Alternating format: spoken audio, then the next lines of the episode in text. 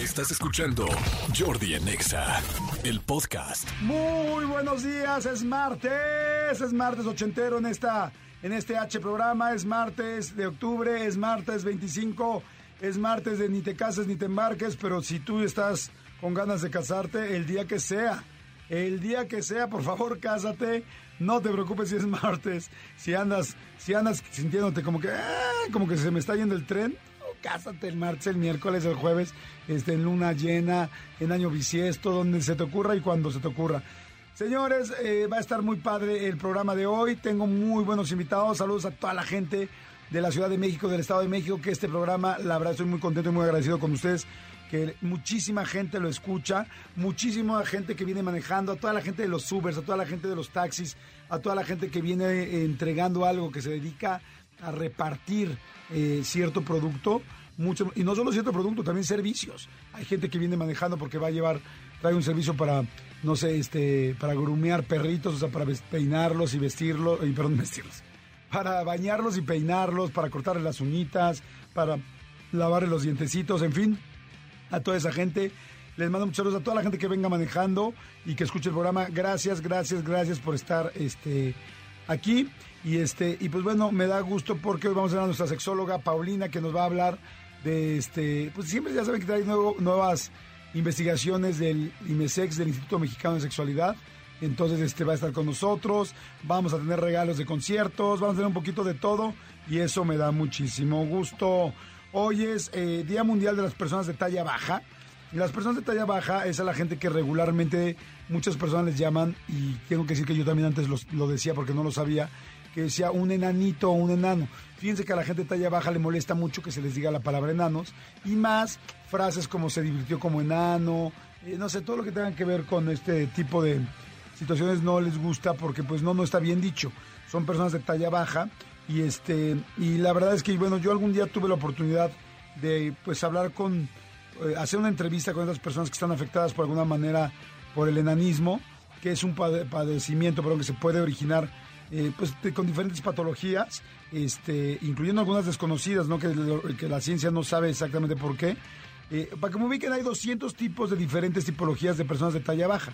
Bueno, lo que quiero decirles es que evidentemente, si nosotros, eh, si tú, que si no tienes talla baja, de repente te sientes incómodo con alguna parte física, pues claro que una persona de talla baja también tiene que trabajar mucho en su autoestima, en su seguridad y este y la verdad es que es bien padre poder ser empáticos con todos los seres humanos y con todas las personas y saber que todos tenemos diferentes condiciones, que todos tenemos diferentes condiciones y que es muy interesante poder entender la situación que cada uno tiene, ¿no?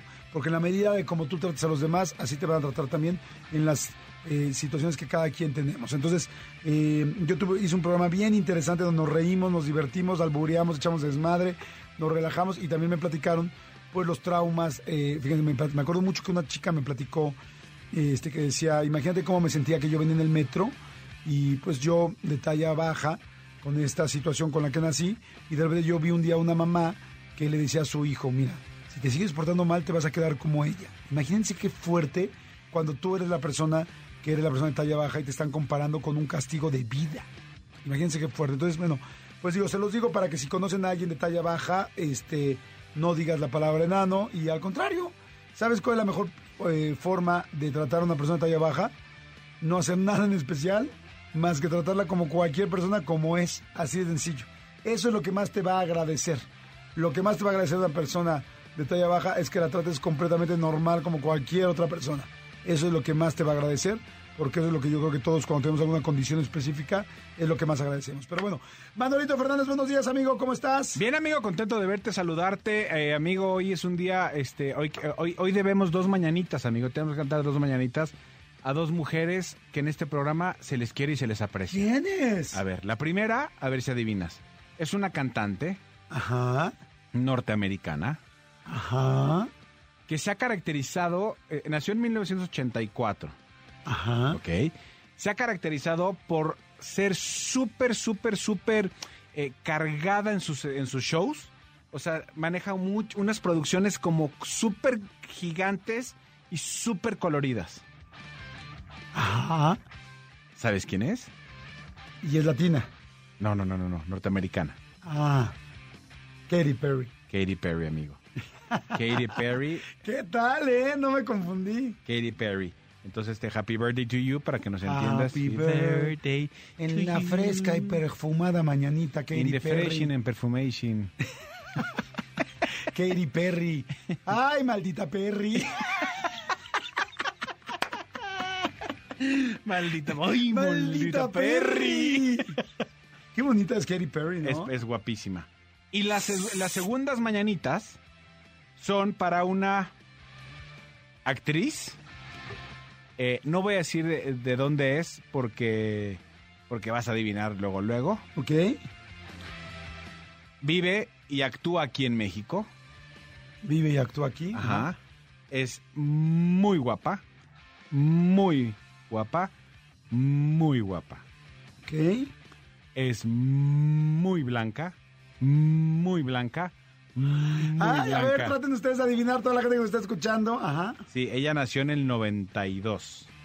Que es grande. O sea, está cumpliendo 30 ¿Es años. joven?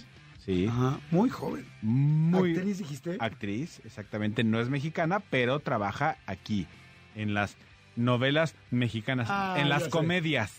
Ya sé quién es. ¿Quién? Irina Baeva.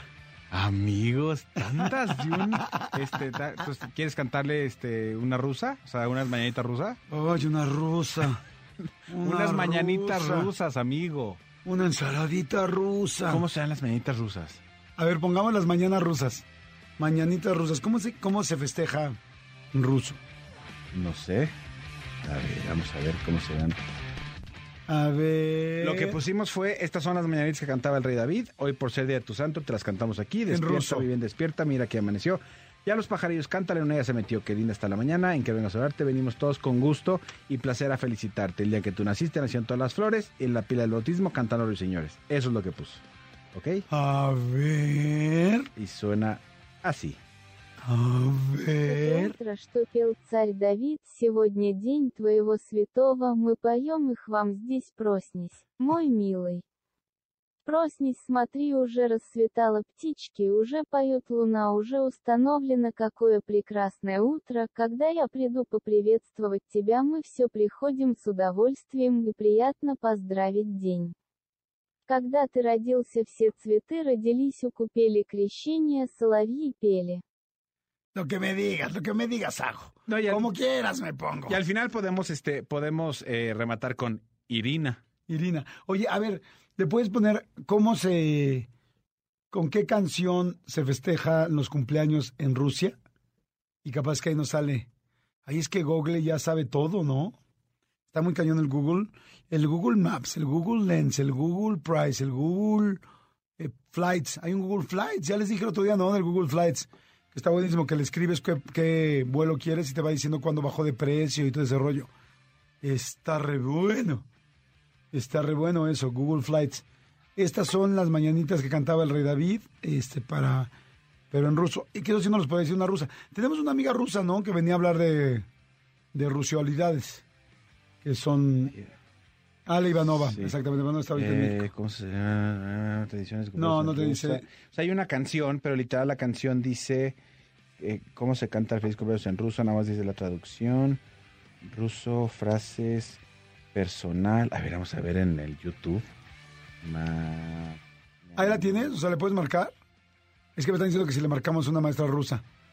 Este... A ver. A ver, súbele. A ver... Ahí están las mañanitas rusas. Эту песню рано утром царь Давид когда-то пел. Ay, Almita. Ее споем мы тебе. Просыпайся, ах, просыпайся, ми. А? И с днем рождения! С днем ра... Что? На мой день рождения? Es que es un capítulo de Mickey Mouse en ruso cantando las mañanitas. Pero todos vestidos de mexicanos, está rarísimo.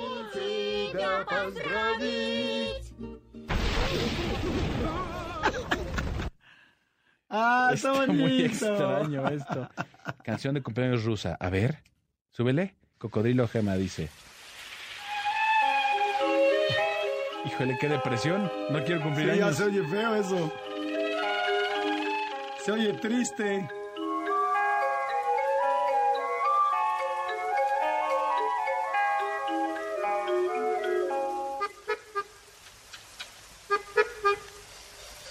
Пусть бегут неуклюже пешеходы по лужам, а вода по асфальту рекой. И неясно прохожим в этот день непогожий, почему я веселый такой. Ах, я играю на гармошке у прохожих на виду. Y es un cocodrilo tocando un acordeón. Sí, sí, sí. Oye, sí, ¿cómo están las mañanitas en italiano? A ver, canción de cumpleaños en italiano. El Tantiaguri. El ah, que te cantan en, el, en el... En el italianis. En el italianis. Por cierto, hoy es día de la pasta, ¿eh? Y no de dientes. O sea, hoy es día de la pasta. A ver, díganme por favor, mándenme un WhatsApp. ¿Cuál es su pasta favorita? ¿Cuál es la pasta que más les gusta? Diles por favor, mi querido Elías, ¿en dónde pueden mandar un WhatsApp ahora? Escríbenos al WhatsApp de Jordi en Exa. 5584 11 14 07 5584 11 14 07 Jordi en Exa. Ahí está, ahí mándenme WhatsApp y díganme cuál es su pasta favorita para ahorita que vayamos a música y regresemos. Manolito Fernández, esta vez, entonces, ¿cuál era la Eh, en italiano, en italiano? Las mañanitas italianas.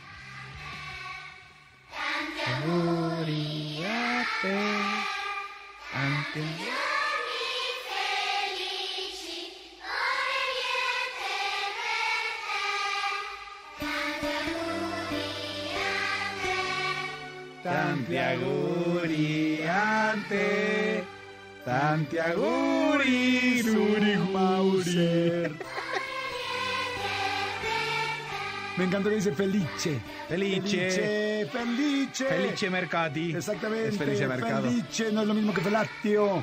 Es distinto, pero, es Pero más te da rico. felicidad, ¿eh? Bien felice con el tenis. Con el tenis de tu padrini. Jordi en Seguimos, seguimos en este martes, señores del Chenle Ganas. Ya sabemos que el martes, ay, cómo cuesta trabajo, porque es como ir de subidita en la semana. Pero qué rico saber que tienes trabajo y que tenemos algo que hacer y que está, o simplemente que estamos aquí escuchando. Ya con eso es un súper ganar, ganar. Este, venimos otra vez con el mismísimo Coronitas del Terror. Diego Corona, ¿cómo estás? ¿Te gustó el nombre, verdad? Sí, está, está divertido. Había otros tantos, pero me gusta. O sea, ya al final creo que pega. Pega, pega Coronitas Pega, del Terror. pega bien.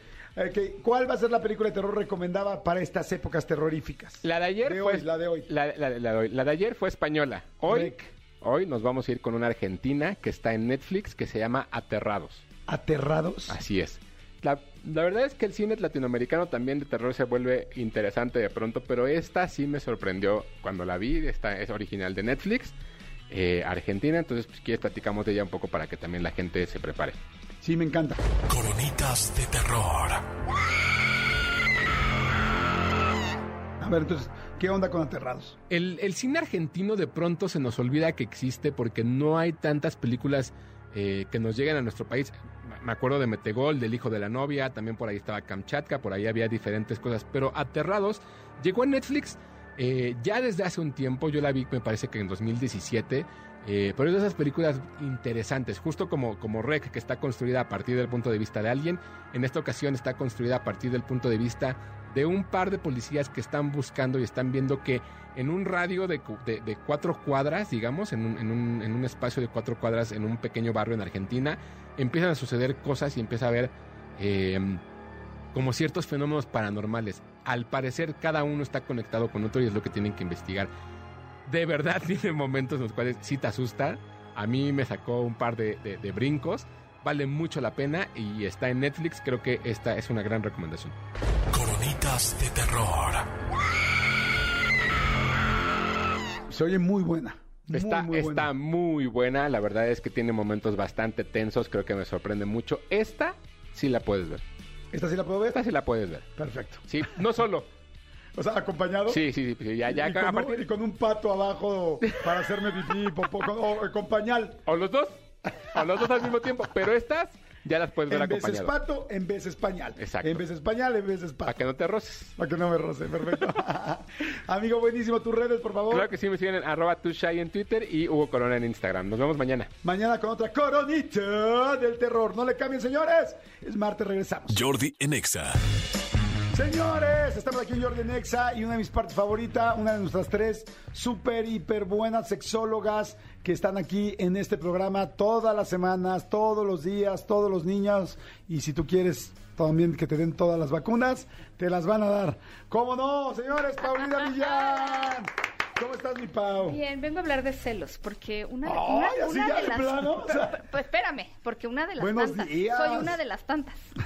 ¿Eres una de las tantas celosas o, o celadas? Eh, vengo, que vengo. Una de las tantas no es cierto. Yo estoy No. muy feliz. Ah, qué bueno. Es muy importante que se les descompongan los celos un poquito, pero es un desaprender.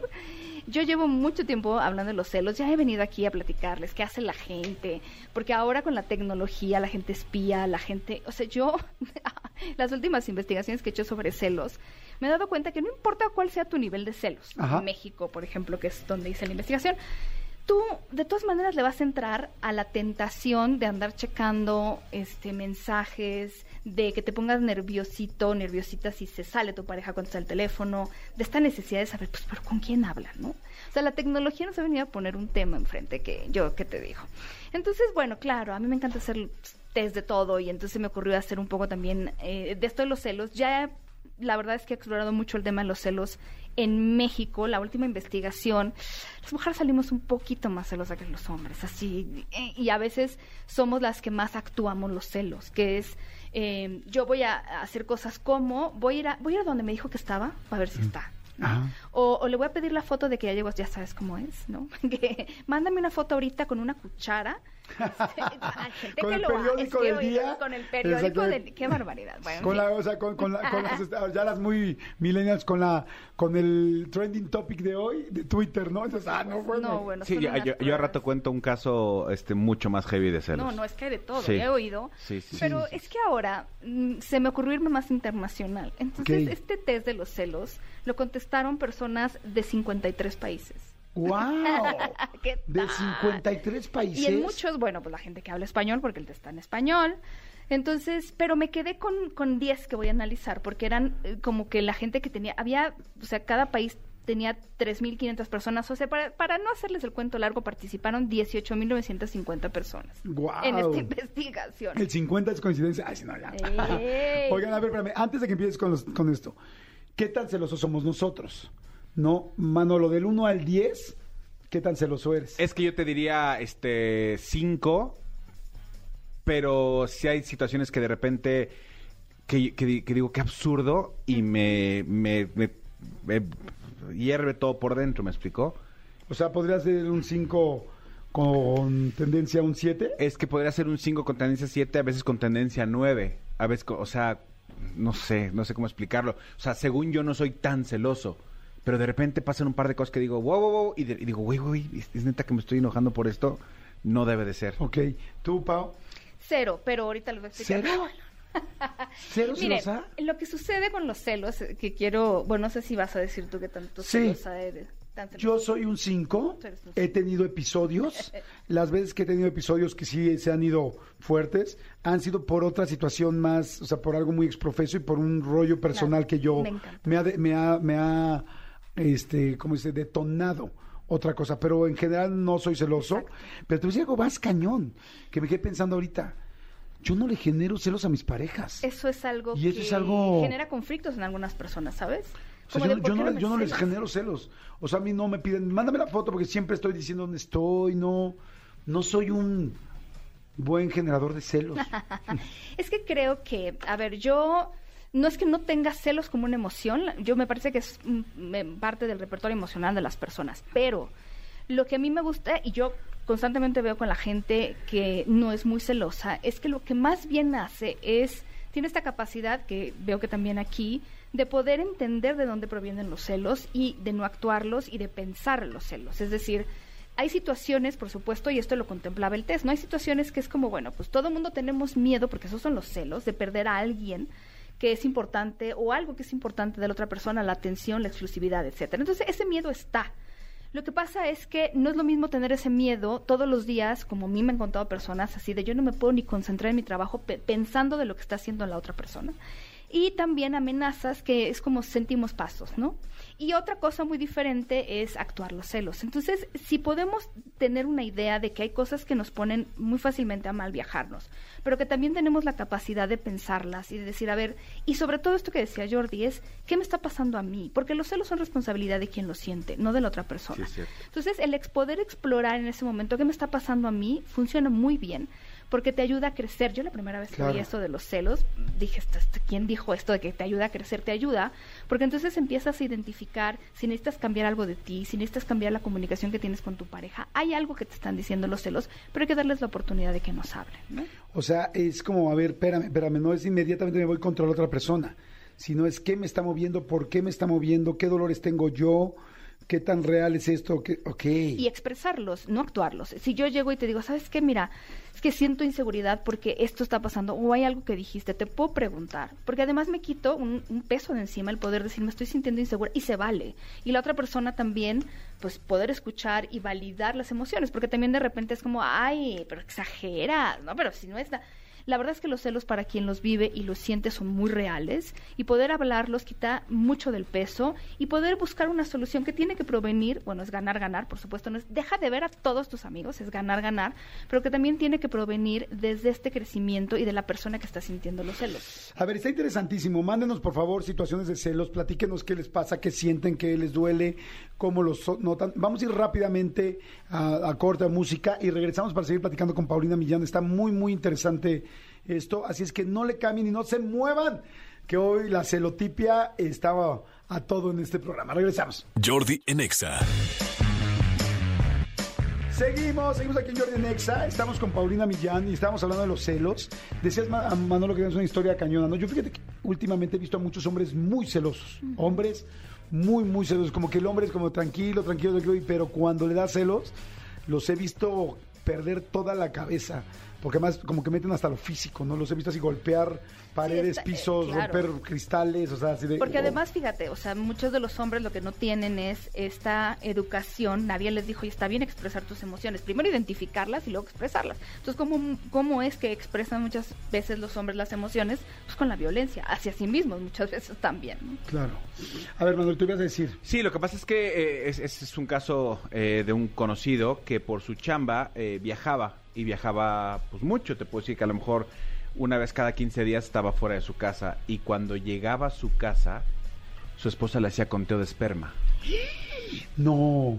¿Cómo? O sea, le hacía un- O sea, una para, masturbación para- y le para checaba. asegurarse que no hubiera que no hubiera tenido relaciones este afuera mientras estaba de congreso en Tapachula, ¿sabes?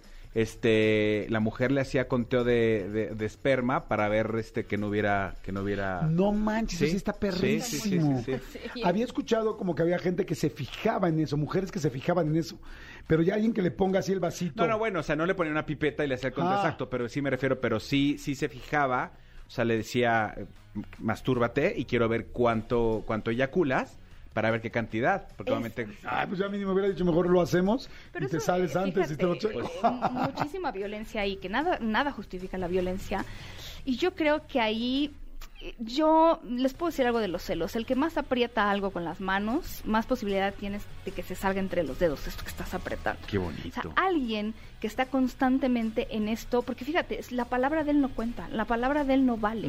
Y entonces, ¿dónde está la confianza? ¿Dónde está el respeto? Sí. ¿No? Porque de repente eso se vuelve muy humillante. Tienes que hacer esto por mí, desde mandarme la foto hasta yo conocí a un hombre que le olía la ropa, le olía la ropa interior y a veces este, las famosas compresas o toallas sanitarias.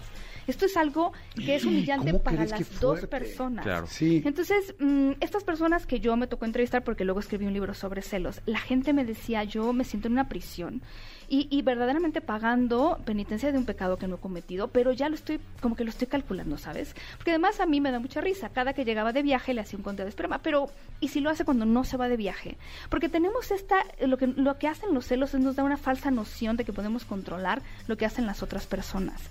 Y lo que hacen esas otras personas más bien es querer escapar. Mucha gente de verdad ya está harta de que le acusen de cosas que le controlen y entonces en cuanto le abras la puerta, así tantito como perrito, va, va a salir corriendo, Claro. ¿no? Sí, porque además si ya te están regañando, o sea, si ya estás pagando todas las consecuencias, pues entonces quizá te pones a pensar, pues entonces voy a hacer el pecado.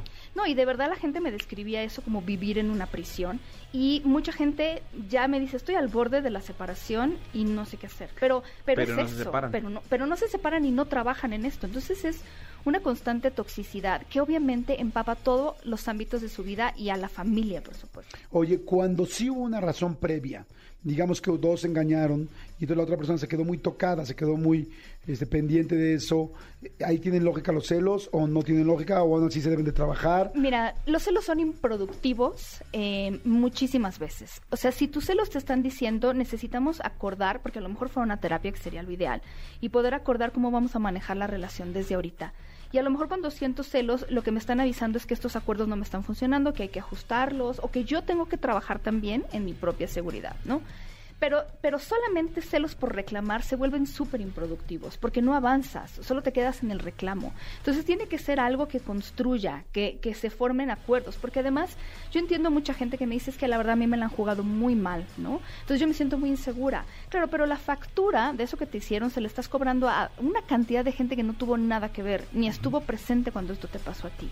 Y entonces ahí es donde la confianza, siento que está muy mal comprendida, en el sentido de la confianza no es apostarle a que la otra persona nunca te va a hacer nada ni va a volverte a hacer esto que, te- que tú no quieres que te haga. Porque eso es, de nuevo, querer controlar el mundo, lo que hagan los demás y lo que haga esta persona. La confianza tiene que ver contigo. Yo voy a poder saber qué me pasa, si, eh, cómo manejar esto, cómo gestionarlo, cómo darme cuenta de que necesito cambiar acuerdos y si vuelve a pasar, yo voy a poder saber salir adelante. Es confianza, es apostarle a uno mismo y no al- a lo que va a dejar o no de hacer la otra persona. Wow, me encanta. Sí, es como es como confiar en ti antes que en la otra persona y decir, ok, vamos a sacar adelante lo que hay que sacar. Si vamos a perdonar, vamos a perdonar. Si voy para adelante, voy para adelante. Y también creo que la persona que, en este caso, que la que engañó o la que es coqueta, lo que sea, pues tiene que echarle ganas de decir, oye, me están dando una segunda oportunidad. O ya sé que esto le molesta suficiente. Si verdaderamente la amo o lo amo, voy a tratar de trabajar y ser mejor en esto. Claro, la confianza es una decisión y en parejas en donde ha habido una infidelidad, hay una autora muy famosa que dice es importante empezar desde cero. Ya se acabó la relación que teníamos, ya empezamos otra. Entonces es importante es hacer ese parteaguas porque si no estamos en el y lo que me hiciste en 1935. O sea, y además entonces está padre decir, volvamos a volver a empezar, porque entonces hay que volverla a construir. O sea, ya no solamente es, olvídate del pasado, sino es cómo construyes mi nueva confianza. Sí, ahora la infidelidad en el mundo de los terapeutas se ve mucho más distinto que alguien malo le hizo algo a alguien. Por supuesto que hay personas muy mala leche, pero esto es algo que se construye en pareja, justo, y se, y se rescata en pareja o, o cada quien toma su camino, pero es una decisión que tiene que ser así. Si una persona tiene celotipia, verdaderamente está enfermo de celos, ¿qué se hace? ¿Tiene que, dónde se trabaja? Eh, ¿Hay medicamentos? ¿Hay terapias? ¿Cómo es? Pues mira, mucho. Eh, hay gente que se vuelve tan celosa e incontrolable que la primera persona que sufre es ella, ¿no? Entonces una ayuda terapéutica puede ser muy importante. Nada justifica la violencia. Si ustedes están en una relación donde alguien les controla, esto es algo que también requiere de su atención. Ahora, casos como este que yo contaba, de estar oliendo la ropa interior y a lo mejor este que estaba contando Manolo, a lo mejor necesitan, ha habido casos, yo trabajé este libro con un psiquiatra y me decía, la verdad es que yo trabajo con algunas de estas personas con medicamentos, porque son un síntoma de algo que puede estar pasando, como conductas eh, obsesivas, ¿no? O, o gente que empieza como a tener delirios, ¿sabes? Había una mujer... Eh, el caso de una mujer que decía yo cada que veo una mujer hablando por celular en la calle pienso que está hablando con mi marido ella no vivía Ay, en la no Ciudad de. México vivía en un lugar más pequeño ¿Cómo pero crees? era una sensación muy real para ella era Bueno, una psicosis ¿te, te acuerdas, amigo, que hicimos aquí un expediente de una un chavo que trabajaba en una paquetería en, en, en Amazon? Ajá. Él trabajaba en la planta, bueno, no en la planta, ellos empacaba, tal, tal, tal, tal. La novia, ni siquiera la esposa, la novia, le exigía que en cuanto él llegara, pusiera eh, videollamada y todo el tiempo lo tenía que estar viendo trabajar. A comer, al baño, pero todo el tiempo tenían Sí. que estar en contacto eh, en videollamada. Sí, o sea, imagínate un FaceTime todo el tiempo para ver qué hacía. Eh, Yo conozco también casos de celos impactantes, o sea, pero impresionantes, cosas muy feas. Y, y lo peor de todo es que hay otras personas que además reaccionan a eso. Es, no hagas esto, no tal, te voy a ver en las cámaras de tu oficina en todo momento. O sea, que dices también también uno tiene que saber dónde poner un límite. Decir, esta persona es demasiado celosa, esto ya no. O sea, es como, sí estoy de acuerdo que no voy a coquetear con el amigo, o no voy a coquetear con la amiga, o no le voy a escribir, este, a, a, no sé, a la persona que le molesta. Eso lo entiendo. Pero ya hay otros niveles donde decir, oye, no. O sea, esto ya te estás metiendo con mi individualidad. Tampoco puedo, eh, no quiero que nunca en la vida te pongas minifalda, madre santa. Sí, confianza y respeto. Eso se pierde cuando hay ese tipo de cosas. Hay una guía, o sea, ética, básica, genérica, de qué, de qué es sobrepasar la línea de, de controlar a otra persona. Sí, yo creo que si no te vale la palabra de otra persona, o sea, cuando alguien me dice, pero bueno, yo primero le checo el Facebook, el celular, el no sé qué, y ya entonces ya le creo, ¿no? que tiene. Eh, eso es un problema. O sea, cuando la, cuando la confianza en la otra persona no te es suficiente, ya es un problema. Y a lo mejor habrá quien me diga, no, es que la verdad no le puedo confiar nada, o sea, porque todo el tiempo no, sé que estás saliendo con otras personas. Bueno, entonces el problema lo sigues teniendo tú. Porque estás saliendo con una persona que evidentemente lo único que está haciendo es traicionar tu confianza.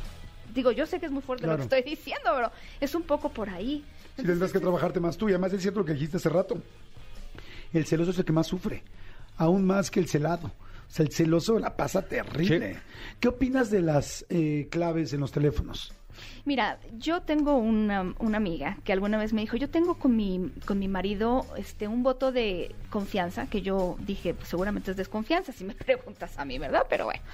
Y entonces el, voto de confianza es que nos checamos los celulares, ¿no? O sea, no solo tenemos la clave, porque hay gente que tiene la clave pero no checa. Entonces yo le checo todo su WhatsApp y tal, y, y así, ¿no? Entonces yo le dije, mira, eh, no voy a opinar sobre tu vida, lo que sí te voy a decir es que a partir de ahora mi vida y las cosas que yo te cuente no te las voy a contar por WhatsApp ni por Ajá. ningún medio, porque entonces me afectas a mí, porque lo que yo te quiero contar es mío, ¿no? Y entonces no, no sé, no es que tenga nada en contra de tu marido, pero me parece que él no tiene por qué saber de mí. Entonces, ¿cómo afectamos a otras personas en esto, sabes? El trabajo de otras personas, que el caso de esto que estabas contando, por supuesto que genera un problema en el trabajo, en la concentración que tiene esta persona y en cómo lo ven. ¿Te imaginas en esa planta cómo lo ven los otros? Sí, no, qué pena. Oye, me encanta lo que dices. Yo opino lo mismo de las claves. Yo en algún momento con mi ex esposa tuve las claves abiertas y los dos no sabíamos la clave del otro. Nunca, nunca nos revisamos ni nada por el estilo. Este, pero yo, por ejemplo, eh, ahora como que fui avanzando en la vida y de repente dije, claro que no, uno necesita tener su individualidad, porque es cierto, tú un día puedes escribirle a tu pareja con tu mejor amigo, estoy hasta el gorro, ya no la soporto, es que hizo esto, la odio, puedes decir eso, y sabes que estás eh, escribiendo porque estás molesto. Y si ella lo ve, ella va a tomarse en personal esas, Eh, esas eh, palabras, todo. y cuando no era cierto, estabas enojado, tal, es como si un día me dijeron, ¿no te gustaría tener el superpoder de, de saber todo lo que piensan los No. demás? Y dije, no, no, porque yo de repente puedo pensar muchas cosas que no son reales, solamente me enojé en ese momento y la otra persona se puede mega lastimar. Sí, con las cosas sencillas, la gente se lastima, ahora imagínate. Oye, con el pero, fondo. pero peor tantito, van a decir que qué onda con la gente que conozco, pero también te conozco un caso que perfectamente sí, mi, mi esposa conoce mi clave, tal, tal, tal. Sí, dude, porque ese no es el celular con el que andas en la vida. O sea, el dude tenía dos celulares. lo quiere hacer Y lo el otro hacer. celular lo, lo dejaba en otro lugar, apagado, tal. Claro. o Ahora, sea, yo tengo que decir algo de los teléfonos. Entiéndanlo ahorita. El contexto de un teléfono celular solo lo entiende la persona dueña del celular. Claro, es claro. como tu cerebro. Todo lo que tienes ahí lo tienes tú ordenado. Entonces yo ahorita si ven mi celular hay una foto de una pared. Para ustedes va a ser rara. Yo te voy a decir, es que lo que pasa es que estoy haciendo una renovación. Nadie conoce el contexto de las cosas más que la dueña o el dueño del celular. Es como tratar de abrirle la cabeza a la otra persona. Es una falta de respeto, es algo muy íntimo, es una extensión nuestra porque ya estamos en esa época. Además, por ejemplo, mucha gente que de repente se... Si tú ves que alguien te dice, hola, mi amor, o tal, yo por ejemplo, yo le digo corazón casi a todo el mundo. Porque así aprendí a decir, o sea, porque en, en Televisa... eh, así te dicen las maquillistas. Y entonces se me quedó y se me pegó. Y entonces, hola corazón, hola corazón. Entonces ya a todo el mundo le digo corazón. Y, y quizás si una pareja nueva te ve y, y ve que le pones hola corazón a Paulina Millán, que es mi amiga y que es sexóloga, va a decir, ¿por qué le dices corazón a Paulina, la sexóloga? O, habla- o hablas en diminutivo, tú amigo. O sea, tú eres muy... eh, Laurita, Paulinita, tal. tú- ¿Por qué? Te ¿Por qué? quiero, yo pongo mucho te quiero y es de amigos. O sea, sí, exacto. Me encantó lo que dijiste. El contexto de cada celular solamente lo sabe el que lo usa. Oye, qué buen tema. Hay que volver a hacer otra parte de esto. Estaba- nos estaba prendimos. diciendo que nos prendimos. Hay que volver a seguir, hay que volver a seguir, ¿eh? Hay que seguir haciendo este tema porque hay que hacer una tercera, una segunda parte definitivamente.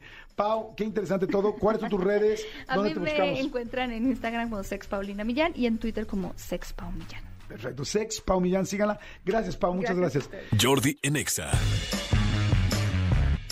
Pues bueno, como todos los días estamos con Felipe Ángeles, conferencista, astrólogo, y me da muchísimo gusto que esté con nosotros, porque hoy vamos a hablar de Virgo. ¿Cómo estás, mi querido Felipe? Muy bien, muy bien, muy contento. Eh, la verdad es que hay un poco de tráfico, así que no se desesperen, no se desesperen. Tranquilos. Tranquilos. No sé si hay una marcha, alguna manifestación, algo por el estilo, pero pues ya, llegamos a tiempito. Exactamente, que es lo importante. Hoy vamos a hablar de Virgo. Si con- eres un Virgo, conoces un Virgo, quieres ligarte a un Virgo o quieres deshacerte de un Virgo, escucha esto.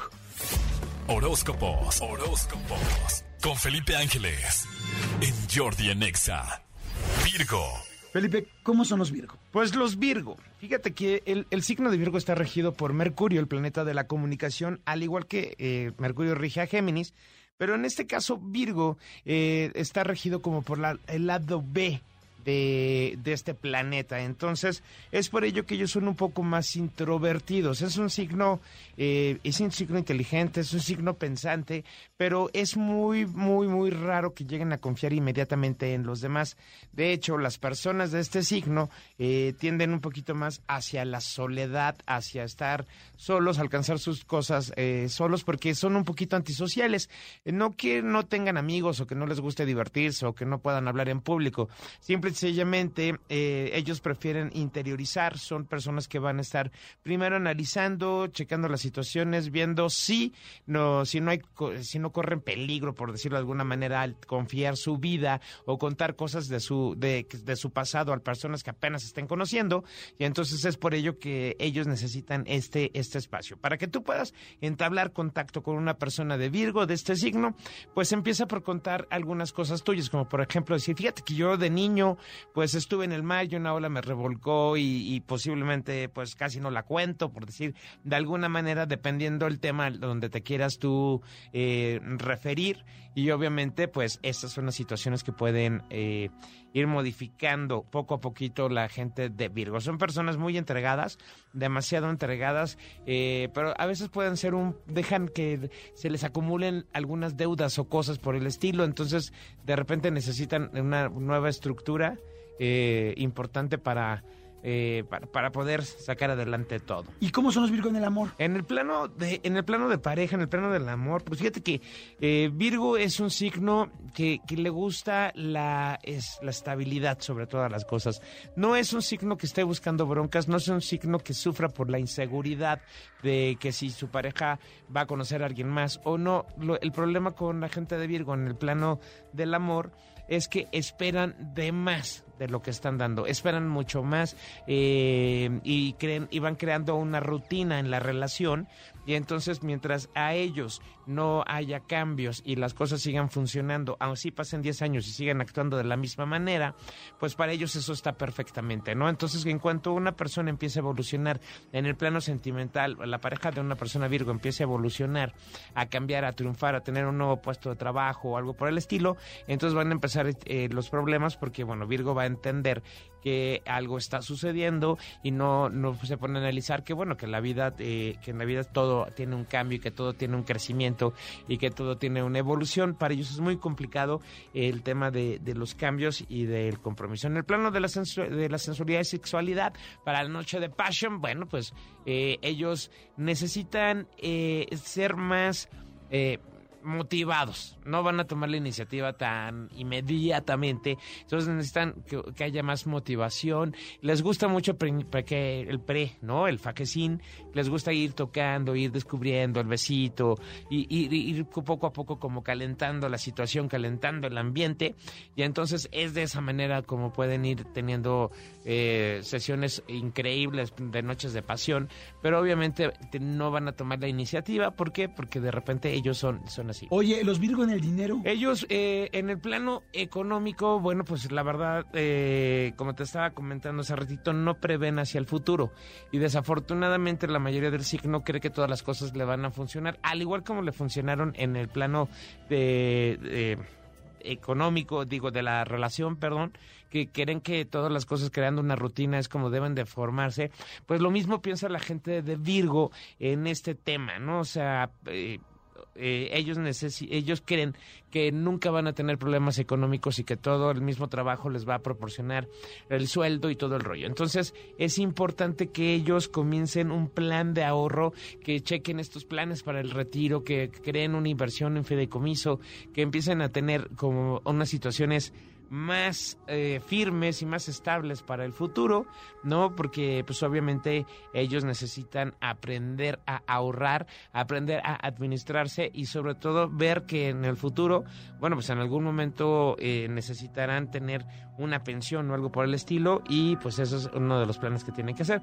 Son personas que sí logran tener sueldos altos y todo este tipo de situaciones, pero pues es muy importante que eh, pues que planen este tipo de situaciones, ya que ellos son críticos perfeccionistas y muy analistas. Entonces, si tienen esta, estas virtudes de ser críticos y perfeccionistas y, y- y analíticos, pues obviamente tienen esta chance de, de- de poder ir triunfando, ¿no? ¿Con quién son compatibles los Virgo? Virgo, como es crítico analítico perfeccionista, eh, le importa mucho eh, pa- para, para ligar, para estar con una persona, sí le importa mucho el, el que se vista bien, el que eh, tenga pues, hábitos de limpieza frecuentes, o sea, que, que huela rico, sobre todo los, los olores son los que pueden atraer a una persona de Virgo y obviamente, bueno, pues esos son el tipo de situaciones que, que, que pueden atraerlo, ¿no? Entonces, un Virgo con una persona de Tauro pueden hacer una combinación interesante, porque Tauro es práctico, porque Tauro le gusta la buena vida, porque a Tauro le gusta, eh, es, un, es el, mejor, signo más sensual, ¿no? Este, Escorpión es el más sexual, pero Tauro es el más sensual. Entonces, pues obviamente esta parte sensorial eh, eh, que, que pueden, que, en que pueden empatar eh, ambos signos, ¿no? Este, en el toque, en las caricias y demás, pues puede ser una buena combinación. Y ambos signos, Tauro y Virgo, son de tierra y a los dos les gusta la estabilidad. No son signos problemáticos, son signos que entienden que se pueden comunicar y entonces puede haber un crecimiento importante eh, en, entre dos personas de este mismo signo. Y por ejemplo, eh, Virgo con una persona de Capricornio, que es otro signo de tierra, bueno, pues podría funcionar, podría funcionar bien porque, bueno, de ambos signos son metódicos. Capricornio es, mu- es- es mucho más metódico que Virgo y entonces a ambos les gusta tener una rutina, a ambos les gusta que las cosas no cambien. Eh, Capricornio es uno de los signos que detesta que las cosas cambien y entonces, obviamente, pues aquí podrían haber un buen enlace porque juntos pueden crear una, una rutina muy segura, una rutina de crecimiento, una rutina que les lleva a tener éxito en un futuro como pareja y obviamente pues pueden tener esta estabilidad que a ambos no les molesta este, vivir en un plano rutinario, ¿no? Entonces podría ahí darse algo muy chido.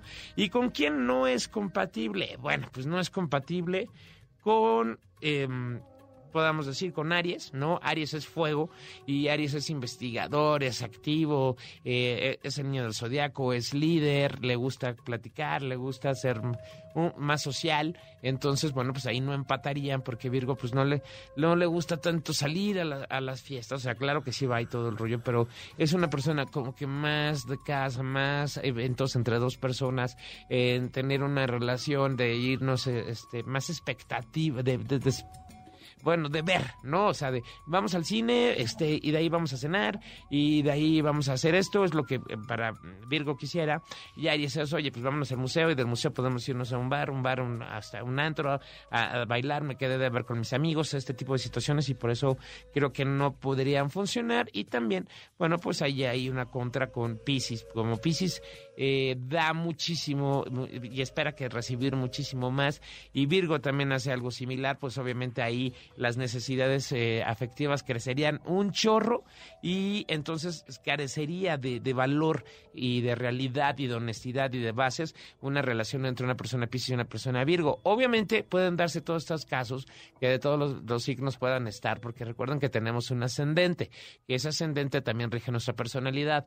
Entonces, si una persona Virgo tiene ahorita o está casada con una persona de Piscis, pero pues obviamente la persona de Piscis tiene un ascendente en Tauro o un ascendente en otro signo, pues ahí está el complemento, ¿no? Entonces no, no es así que digan, uy, no, Piscis Virgo, ¿no? Sino que obviamente no se van a cumplir las expectativas de ambos signos de manera natural, ¿no? De las virtudes que tiene cada signo, entonces no se cumplirían y ambos sufrirían porque ambos creerían que no están recibiendo la atención suficiente uno del otro y entonces la neta, eso sí, no va a funcionar. ¿Cuáles son los números de suerte de los Virgo? Los números de la suerte, claro que sí. Eh, para este signo tan lindo, pues es nada más y nada menos que el 19, el 27 y el 35. Pueden hacer combinaciones con estos números, los pueden sumar, pueden jugar con, con los dígitos, pueden hacer todo ese tipo de cosas. Y bueno, pues ahí está. Pues ahí está, estamos, perdón por lo que voy a decir, pero más invirgados que nunca, ¿no? más invirgados no podemos estar. Son unos Virgo en la, en la vida. ya le iba a cajetear. No, exactamente. Son los Virgo. Amigo, entonces, este, ahí quedó Virgo. ¿Dónde te seguimos en tus redes sociales? En arroba Felipe Ángeles TV, así me pueden seguir. Y pues el número de contacto es para los WhatsApps, obviamente, 56 23 76 9405 o Telegram, también hay Telegram. 56 23 76 9405. Gracias, Felipe, muchas gracias. Gracias a Nos ti, amigo. escuchamos mañana. Mañana, Así ¿quién es. viene? Ah, mañana viene Libra. Mañana viene Libra, tu Ma- signo, Mañana amigo. mi signo. Feliz. Jordi en Exa. Seguimos aquí en Jordi en Exa, mi querido Manuelito Fernández. Tenemos a Antonio Zamudio, director de la Agencia Mexicana de Investigación Paranormal y el Centro Nacional de Paraciencias. Mi querido Toño, ¿cómo estás? Bien, bien, queridísimo Jordi, un saludito allá cabina a todo el equipo, Manolito y a todos en tu público, listos y puestos para escuchar de fenómenos paranormales hoy. Venga. ¿Listo, amigo, para? Listísimo. Muchísima gente ha escrito que le están gustando esas cápsulas. Pues ahí va una más este martes, querido. Vamos a hablar de las pesadillas conscientes. ¿Por qué? Porque mucha gente dice, es que yo soñé feo y, y me sobresalté e incluso la sensación me sobrevino ya despierto. Aquí vamos a hablar un poquito más técnico, queridísimos amigos, porque sabían ustedes que pues, ustedes mismos pueden cambiar sus pesadillas. Ah, caray, ¿no? Ah, a ver. A ver, pues a ver, arrancámonos. Misterios paranormales. En Jordi en Exa.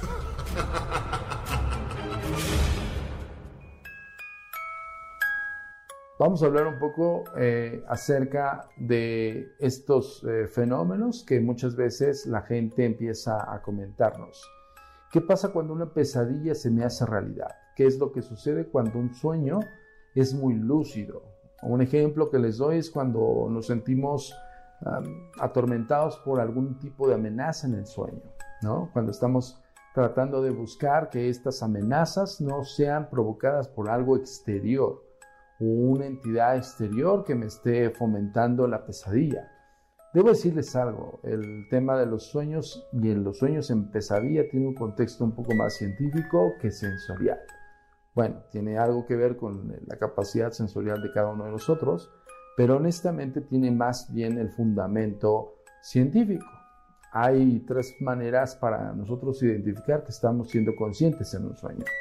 Una de ellas es precisamente las sensaciones. Cuando soñamos con sensaciones no propiamente terroríficas, sino también pueden ser placenteras, podemos darnos, podemos darnos cuenta que de alguna manera tenemos ciertos resquicios de conciencia. ¿Y esto qué quiere decir? Que evidentemente nuestro cerebro está haciendo una vinculación con algo que nos agrada o con algo que nos desagrada y estas sensaciones las sentimos en nuestro físico. Decía Freud que cuando tú tuvieses la pequeña noción de tu realidad dentro de tu estado onírico, de tu- dentro de tu sueño, te veas las manos. Esta acción de vernos las manos es una acción para que te conecte el subconsciente con el consciente. Ahora imagínate si eso que soñamos o eso que vemos, incluso hay personas que llegan a soñar que vuelan, o hay personas que llegan a soñar que están siendo correteadas por un monstruo. Pero imagínense si esos sueños pudiésemos transformarlos, pudiésemos cambiarlos de tal manera que no nos hicieran daño, sino al contrario, que pudiéramos saltar de un sueño en otro a conveniencia, a simple y sencillamente decisión propia. Pues déjenme decirles que esto sí se puede hacer. ¿Quieres saber más? Escríbenos en Agencia Mexicana de Investigación Paranormal. Misterios paranormales. En Jordi en Exa. Muy buena, muy interesante, amigo. Ahora lo sé. Ahora lo sabemos. Ahora lo sé. Gracias, Toño. Tus redes. Gracias, queridísimos amigos. De todas maneras, los voy a seguir invitando a que vean la serie Mi Encuentro con el Mal. ¿Se estrena este viernes, no, amigo? Sí, queridísimo amigo. Pues ya estamos de bombos y platillos, ya esperando la serie que, pues, tanto hemos trabajado en ello. Espero que les guste y, pues, bueno, son casos basados en hechos reales, casos investigados por nosotros. 28 de octubre, en Mi Encuentro con el Mal. Perfecto. Muchas gracias, mi querido Toñito. Mi querido, se me, se me cruzó aquí todo. Mi querido Toñito, gracias. Jordi en Exa. Seguimos, seguimos aquí en Jordi en Exa. Eh, ¿Cómo van? ¿Cómo están? ¿Qué está pasando de ese lado? De este lado les platico que hay una cabina, está el micrófono, está aquí todo el serpentario enfrente, ya con cara de ya nos queremos ir. Pero, ¿cómo estás tú? ¿Qué estás haciendo? ¿Qué ves? ¿Ves tu cubículo? ¿Ves un coche? ¿Ves la calle? ¿Ves la playa? ¿Ves el techo? ¿Ves unos trastes que estás lavando? ¿Ves este tu computadora porque estás trabajando? ¿Ves un transporte público? ¿Le estás viendo las piernas a, una a un hombre que te pareció que está bien ricachón? Que está bien, bien sabrole, que sí te lo quieres dar y desayunar, cenar y hasta ser recalentado con él. ¿Qué estás viendo en este momento? Escríbanme por favor al 5584-11-1407 y díganme por favor qué es lo que están viendo. Está padre. Un día hice una dinámica así, pero en Instagram y les pedí que me mandaran fotos. ¿Fue mi Instagram o mi Twitter? Creo que fue mi Twitter. Twitter, que me mandaran fotos de su punto de vista, de lo que estaban viendo en ese momento. Y la verdad, está, ah, mira, ya me están mandando. Ya me están aquí, este, eh, Lu- Lu- Lucía González, gracias. Me está mandando efectivamente una computadora. Mi vida. Mira aquí también eh, Marelli me está mandando, me, está mandando. ¡Ah, qué padre! Trabajas en un taller. O sea, en un taller, ¿pero de qué es? Como de, como de costura, creo que sí es como de costura. Bueno, síganme mandando qué están viendo y eso me va a dar mucho gusto para poderlo checar. Y, este, a ver, ah, perdón, ya me acordé. Quiero decir una frase, una frase muy linda de Carrie Underwood. Ella es cantante. O sea, ella es cantante y la verdad es que este, su frase está bien linda, bien, bien, bien linda y se las quiero compartir. La frase es la siguiente, dice, cada día es un nuevo día y nunca podrás encontrar la felicidad si no sigues adelante. Me encantó, porque hay días que ya estás hasta el gorro, hay días que ya no puedes más, hay días que estás enojada, hay días que estás enojado, hay días que crees que ya no hay otra oportunidad y en realidad cada día es un nuevo día.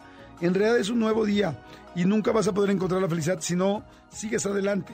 O sea, es, no, te, no te estanques, no te eh, claves, no te amarres a lo que pasó y que te fue mal, porque si no, entonces estás empezando a generar una vibra este, negativa de una vibra negativa eh, que es ya no vengo cansado, estoy hasta el gorro eh, y ya no voy a seguir.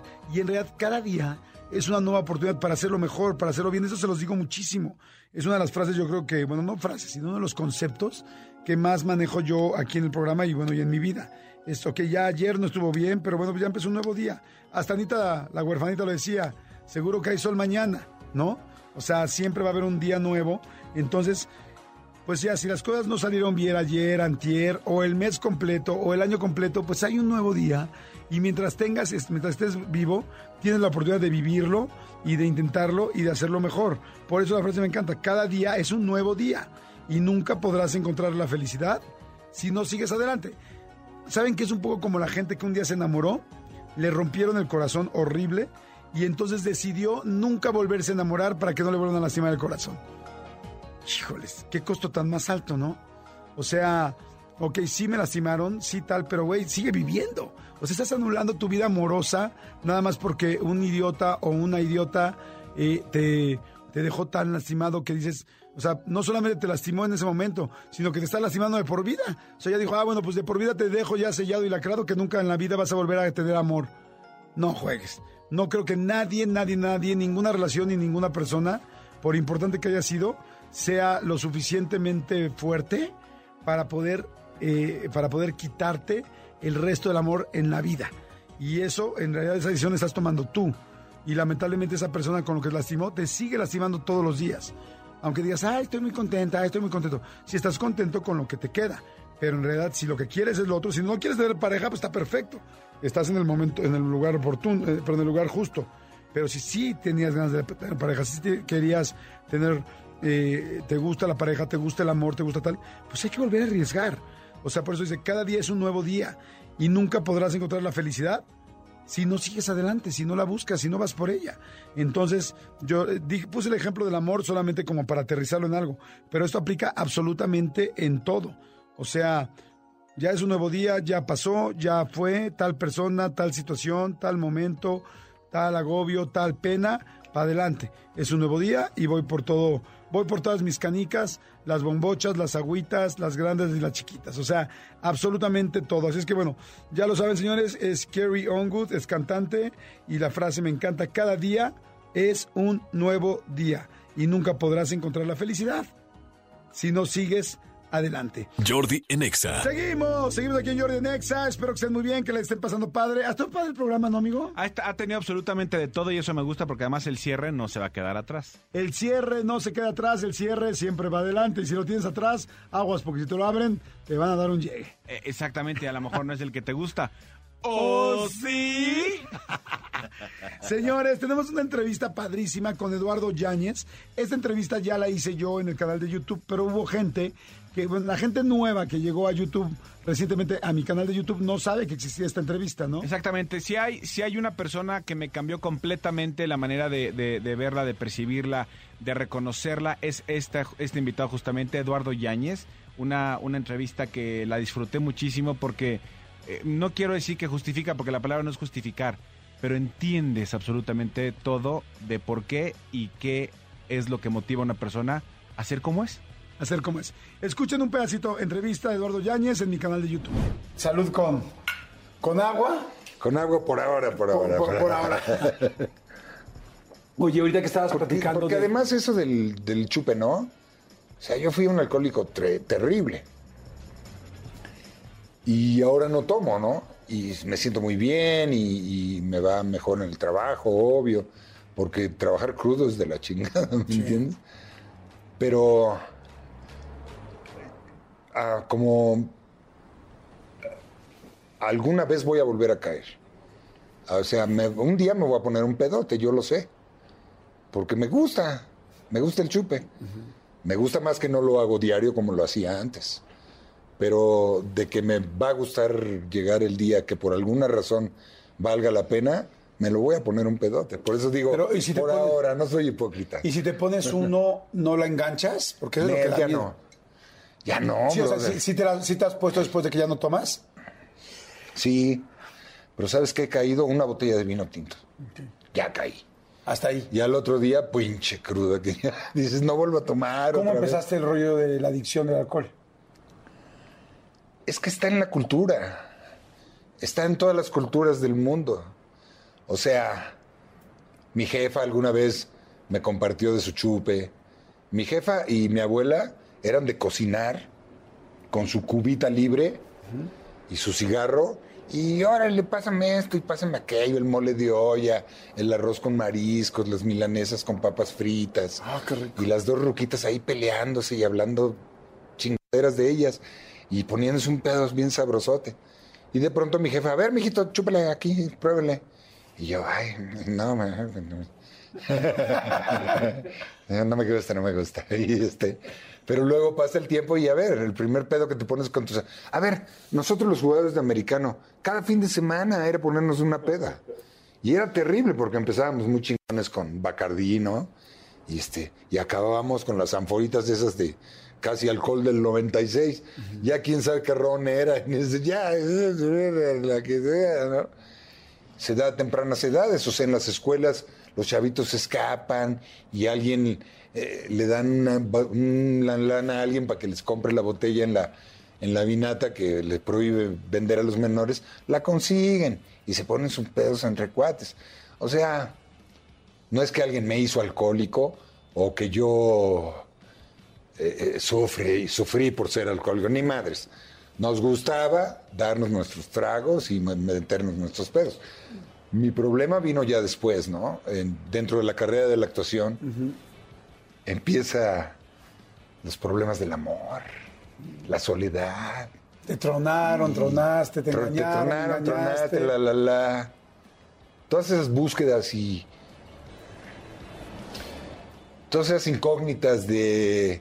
del- de por qué no tuve una familia, de que mi papá, y te haces el pinche mártir, ¿no? Y, y, y- y a chupar, porque el chupe te transforma Sí. y te, te hace sentir a otro nivel. Y, y entonces ya lo empiezas a agarrar diario. Primero eres muy intelectualoide para beber. No, no, yo me tomo nada más dos antes de dormir. O, lo de la comida, me chingo mi... la, la, la.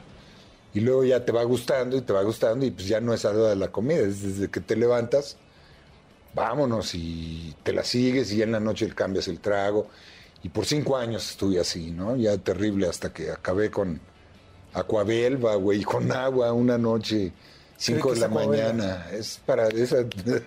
Ah, para rasurarte. Sí. No. Sí, porque estaba tan pedo que no podía salir a la calle. Y buscando trago ya no tenía. Y con Aquabelva. Y ese, ya ves que cada quien tiene un fondo distinto. Ahí fue. Ok.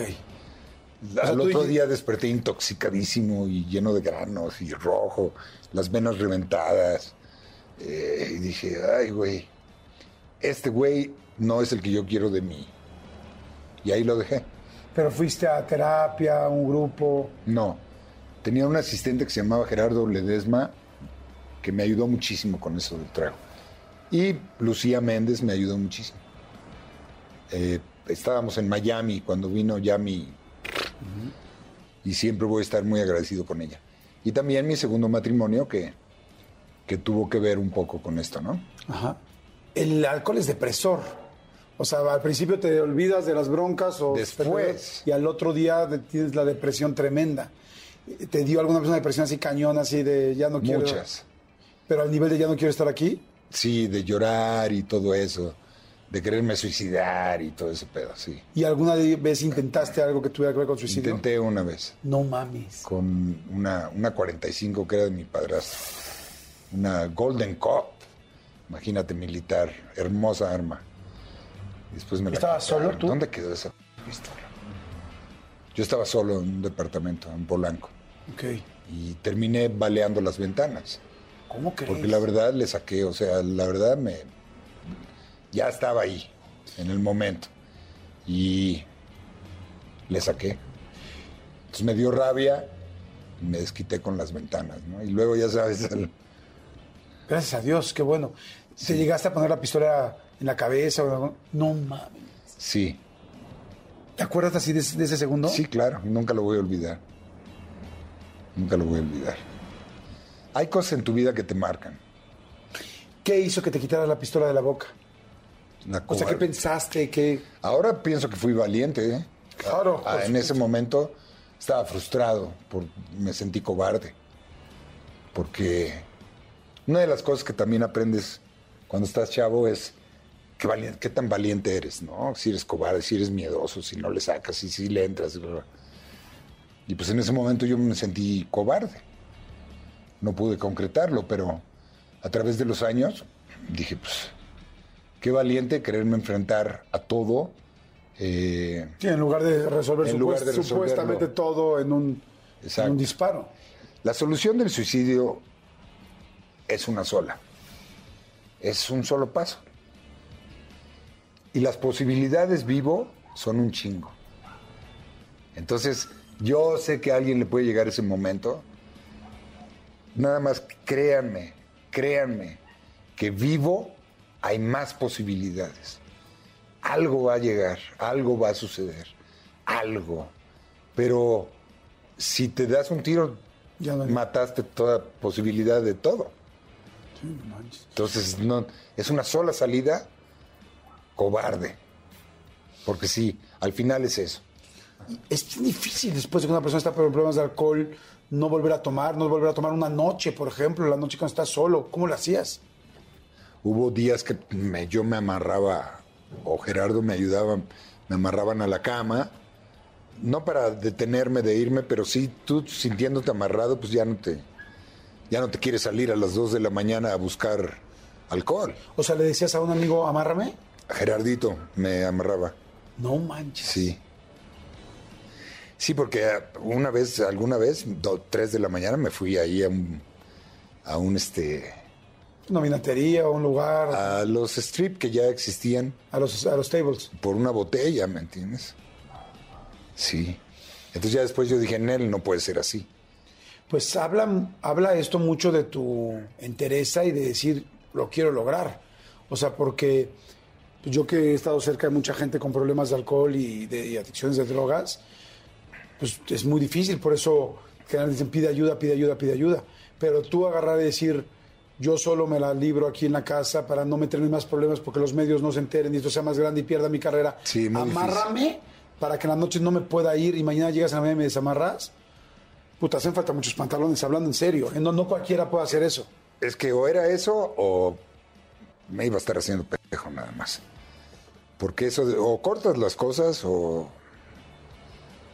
o eso de que hay de poquito a un poquito y que la ch... No acabas no dejando nada. Claro. Ahí está la entrevista. Si la quieren seguir escuchando o viendo inclusive, o que lo siga acompañando, pongan ahorita en YouTube, métanse a YouTube y le ponen Jordi y Eduardo Yáñez. Jordi, acuérdense que mi Jordi es con Y, no con J. Jordi y Eduardo Yáñez y la van a poder ver completa en serio. Lo mismo que dijo Manolo, a mí me impactó y me cambió completamente la imagen de Eduardo Yáñez, pero tienes que saber todo de él, desde que vivió en la cárcel de chico, este, porque su mamá trabajaba ahí, hasta, bueno, hasta un chorro de cosas.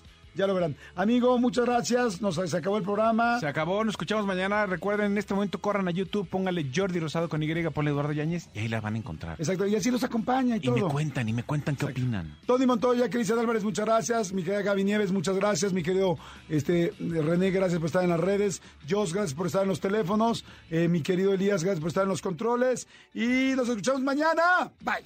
Escúchanos en vivo de lunes a viernes a las 10 de la mañana en XFM 104. 92.9.